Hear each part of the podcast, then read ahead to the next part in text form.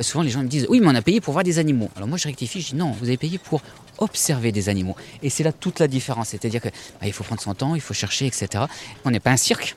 On n'est pas une ménagerie. Il faut aussi que les visiteurs adhèrent. Il y a une, dame un jour qui m'a fait une réflexion que j'ai adorée. Elle me dit J'ai adoré votre parc parce que c'est Où est Charlie? Elle a très très bien résumé. Quand on les trouve, on dit Ah ben oui, il est là. Et, et c'est très enthousiasmant et très intéressant.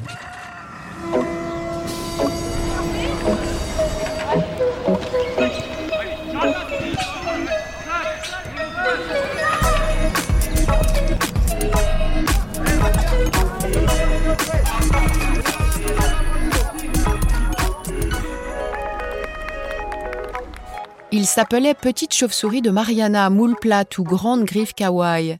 Je parle au passé car ces animaux n'existent plus. Ils ont tout simplement disparu de la surface de notre Terre. D'autres sont menacés d'extinction, je pense à l'ours brun, au loup, au tigre. La situation du tigre dans le monde a atteint un stade si critique qu'il devient difficile d'affirmer que l'espèce existera encore à l'état sauvage d'ici 50 ans.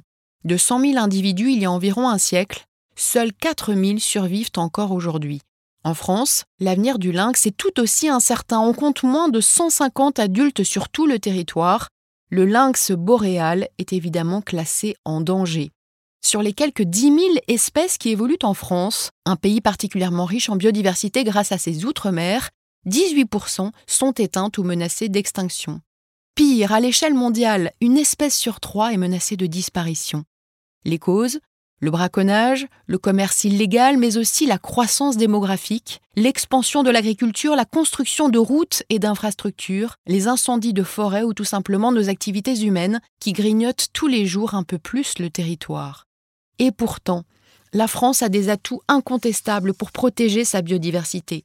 Le saviez-vous, 7% des surfaces protégées dans le monde sont situées en France, ce qui signifie que 7% de nos terres sont des sanctuaires pour préserver ce bien si rare qu'il nous faut chérir, notre biodiversité. Et si l'écotourisme participait à cette prise de conscience? On constate que l'écotourisme, qui porte une nouvelle vision du tourisme, est en pleine expansion.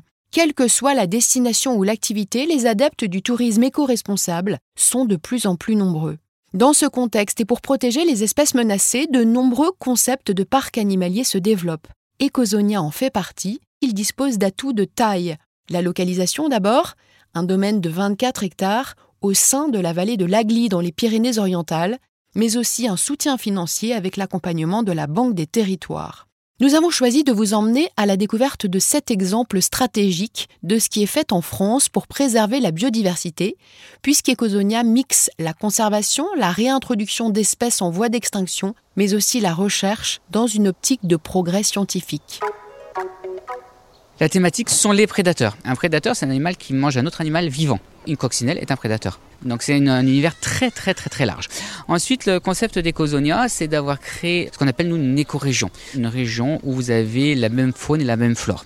La première zone, l'extrême-orient russe, en gros la région du fleuve de l'amour. Ça, c'est la première phase aujourd'hui qu'on développe déjà depuis euh, donc là c'est notre deuxième année donc on a fait déjà des améliorations sur cette zone là et puis vous allez avoir la deuxième zone qui est la province de Lambayeque donc les forêts sèches du Pérou qui devrait arriver à peu près en 2025 et puis on aura une autre phase cette région là donc au niveau de l'Afrique et puis la dernière dans 15 ou 20 ans à peu près qui sera sur la Birmanie la totalité du parc, hein, du projet, c'est 26 hectares. Là, aujourd'hui, on a à peu près 11 hectares qui sont aménagés. C'est en fait un projet sur du très très long terme, mais qui peut se visiter dès le début. C'est pas la haute montagne, c'est la semi-montagne. Voilà le panorama qu'on a sur toute la vallée de la Glie.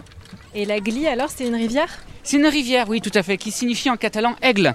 La vallée des aigles, parce qu'en fait, on a beaucoup, beaucoup de rapaces dans ce coin-là. Et en fait, on verra que nous aussi, on a des rapaces. Justement, un petit clin d'œil à cette vallée. Donc voilà notre bassin. Donc sous forme de cascade à débordement. Nos nôtres sont arrivés il y a une quinzaine de jours maintenant. Donc elles ont commencé à s'acclimater. Et pour la première fois aujourd'hui, on a Douzig, l'un des deux mâles, qui a commencé à inaugurer son bassin. Bon là, il est au repos parce qu'il a nagé pendant une heure, un peu fatigué. Cyril Vaccaro, je suis le directeur d'Ecosonia. Quand j'avais 14 ans, j'ai vu un film qui s'appelait Gorille dans la brume. Quand je suis arrivé dans mon premier parc, on m'a dit bah écoute, il y a une place au secteur des carnivores, en particulier avec les lions. Je dis bah pourquoi pas, je connais pas grand chose. Et là, on va dire que j'ai été complètement fasciné. J'ai pu passer beaucoup beaucoup de temps à les observer, à comprendre leur comportement. Et là, après voilà, là c'était parti. Et maintenant, si on me demandait de revenir avec des gorilles, euh, je reste avec les grands prédateurs. Mon animal fétiche, c'est le lion. J'ai axé beaucoup d'actions de conservation sur le lion en France et à l'étranger. J'étais à un moment de ma vie où je me suis dit, ben voilà, j'adore les animaux, j'adore la conservation, les prédateurs, lançons le projet de créer un parc dédié à la conservation des prédateurs. C'est un long processus, c'est pas du jour au lendemain où on se réveille, on se dit, ah bah tiens, on va créer un parc et feu. Non, de ne pas être sur des continents, mais d'être sur des écorégions, avec des animaux qui sont complètement adaptés au milieu méditerranéen. La philosophie euh, d'écologie, puisqu'on a vraiment limiter notre impact sur l'environnement, sur les besoins en eau, les besoins énergétiques, etc. Donc tout cet aspect-là est, relativement important. Et puis un peu l'âme, c'est-à-dire les rencontres aléatoires, les rencontres avec les gens, etc. Et tous les matins quand on se lève, c'est à quoi ça sert de faire ça? C'est pour la conservation. On a un aigle qui est en train de voler là. C'est un aigle pêcheur. vous le voyez?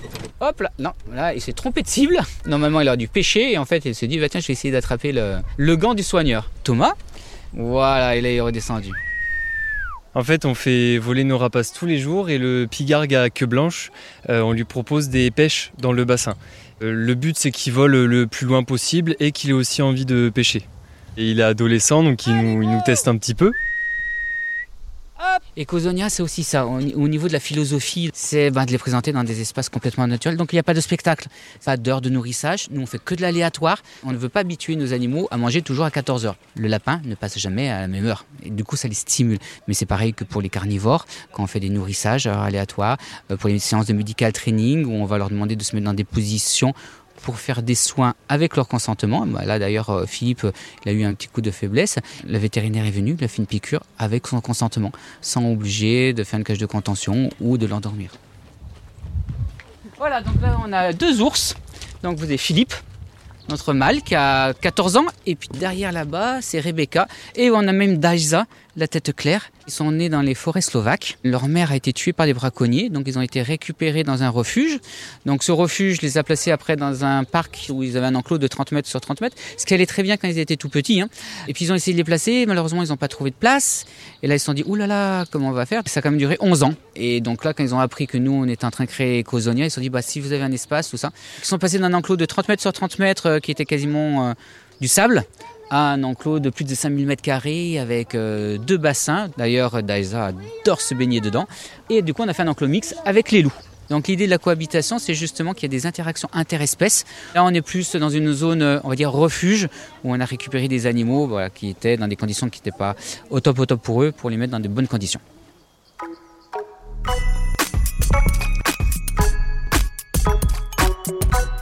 c'est notre première visite. Quelles sont vos impressions alors? Assez ébahis. On était euh, au tout début euh, un peu déçus de ne pas voir les animaux parce qu'on est arrivé peut-être à une heure de la sieste. Et puis là, le fait d'avoir croisé les soigneurs euh, et de pouvoir partager aussi leurs connaissances et ce petit moment d'intimité avec les animaux, c'est très plaisant. Est-ce que vous faites la différence avec un zoo classique par exemple? On a les images qu'on voit à la télé et tout. On voit bien que c'est des petits enclos avec des barrières pour bien voir les animaux. Et là, c'est vrai qu'au contraire, bon bah voilà, ils peuvent être cachés et on peut ne pas les voir. C'est le jeu. Que du bonheur, que du bonheur. Je suis d'ancienne enquêtrice SPA, donc ça n'a rien à voir. Mais euh, franchement, c'est ils vivent de leur passion. Ils sont à l'écoute des animaux aussi. Il y a beaucoup de gens qui devraient en prendre conscience et qui devraient prendre exemple sur eux. Il y a une tête marron on voit les oreilles, hop, ça bougeait les oreilles. Regarde, là-bas, tu vois le tronc qu'il y a juste devant. Et bah, tu regardes le tronc d'arbre et tu montes jusqu'à. Je m'appelle Marine, j'ai 29 ans, je suis soigneur animalier.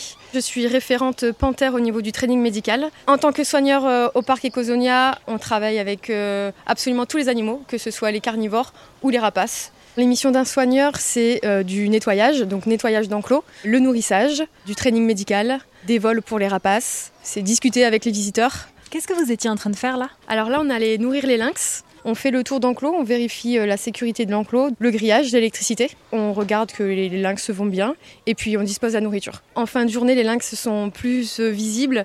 Ils aiment bien nous interpeller et nous dire Ah bah on a vu le lynx, ça y est, on a vu le fantôme de la forêt. Ils ont réussi à les démasquer, ce qui se camoufle très très bien et se confondent vraiment bien avec le sol. Donc c'est très compliqué de les voir. C'est sympa de voir que des gens prennent vraiment le temps de rester plus de 7 secondes devant un enclos pour euh, chercher vraiment les animaux dans leur milieu euh, naturel. Alors ici à Ecosonia, ce qui me plaît, c'est euh, l'environnement et surtout informer, sensibiliser les visiteurs aux animaux qui sont en captivité, la réintroduction, la conservation, etc. C'est ce qui me plaît dans mon métier. Alors, deuxième tigre, s'appelle Yaro. Alors, on va repartir sur le même exercice, donc exercice de base.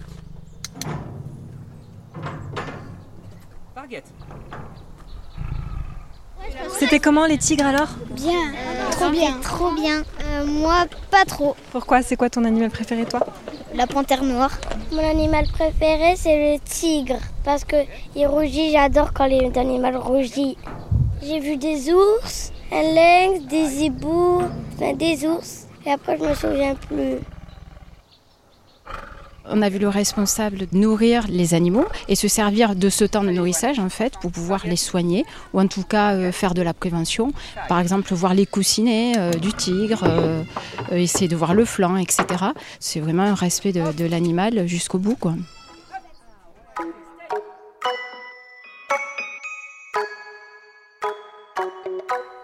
On est un maillon, un maillon dans une chaîne. On a des programmes qui sont dans le monde entier, qu'on soutient et j'espère qu'au fur et à mesure du temps, on va pouvoir développer de plus en plus des actions. Là, pour notre anniversaire, on va faire une grosse opération, un week-end de la conservation. On aimerait l'année prochaine avoir une espèce conservatoire sur le vison d'Europe, hein, qui est une espèce de chez nous, qui est en danger critique d'extinction, de réussir à faire de la reproduction pour faire de la réintroduction directement en France. Donc il y a vraiment beaucoup, beaucoup de projets de conservation. On en est qu'au début de l'aventure. Là, vous avez un, beau glouton. Son surnom, c'est petit ours. Des petites oreilles rondes, un museau un peu allongé, c'est brun, brun noir. En anglais, on l'appelle le Wolverine. C'est le X-Men qui est en référence à, cet animal-là. C'est un animal qui est très très hargneux. On n'a pas l'impression, mais ce petit animal est capable de dérouter un ours mâle qu'on a vu tout à l'heure, à lui tout seul.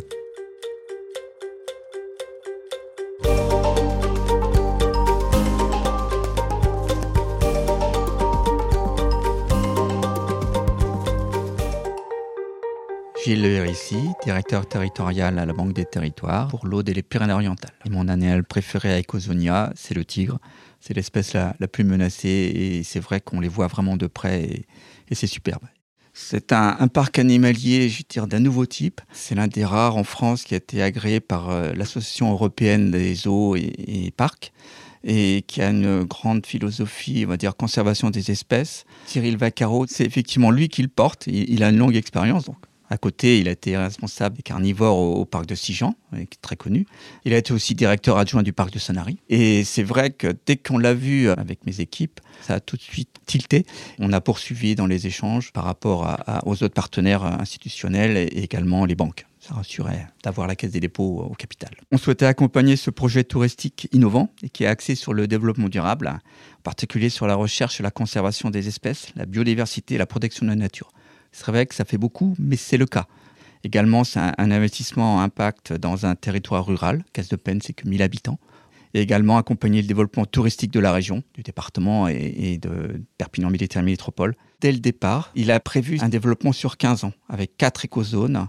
Et chaque écozone correspond à une zone euh, du monde qui a à peu près le même climat qu'ici. Il n'y aura pas d'ours blanc, comme il dit ici tout ça, c'est une vraie philosophie. On voit bien ce que ça cache derrière, ou ce que ça sous-tend, et, je crois que le public est aussi sensible.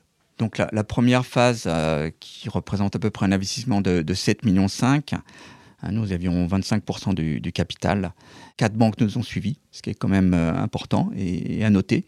Et sur les, trois zones suivantes, a priori, si, si ça marche bien, elles pourront s'autofinancer avec une partie bancaire également. Donc ça, c'est un de nos écologes. Donc on en a cinq en tout. Donc vous voyez un décor un peu atypique. Parce que concrètement, en fait, les gens peuvent louer ces espaces pour une nuit, c'est ça? Ceux qui louent euh, pour plusieurs nuits changent d'écologe, parce qu'ils vu qu'ils ont des univers complètement différents, donc en général, ils changent de loge pour voir d'autres univers. Là, on a vu sur l'enclos des tigres, on l'a vu sur leur bassin, donc on les voit en train de se baigner. C'est eux qui choisissent évidemment. Pour Casse de Peine, c'est important puisque c'est un, une activité touristique qui amène du monde, qui a créé des emplois pérennes sur l'année. Pour moi, oui, c'est un parc euh, différent et c'est un des rares parcs euh, tout récent. Donc forcément, il est innovant et il est euh, d'actualité avec le concept et, les idées actuelles. Je pense que dans 10 ans, ça sera une référence. C'est la fin de ce podcast. Merci encore une fois de votre fidélité précieuse et de votre écoute. Ce podcast consacré à Ecosonia était le dernier épisode de la deuxième saison d'utilité publique. Nous nous retrouverons très prochainement. D'ici là, je vous invite à écouter ou réécouter les épisodes précédents. À très bientôt dans d'utilité publique.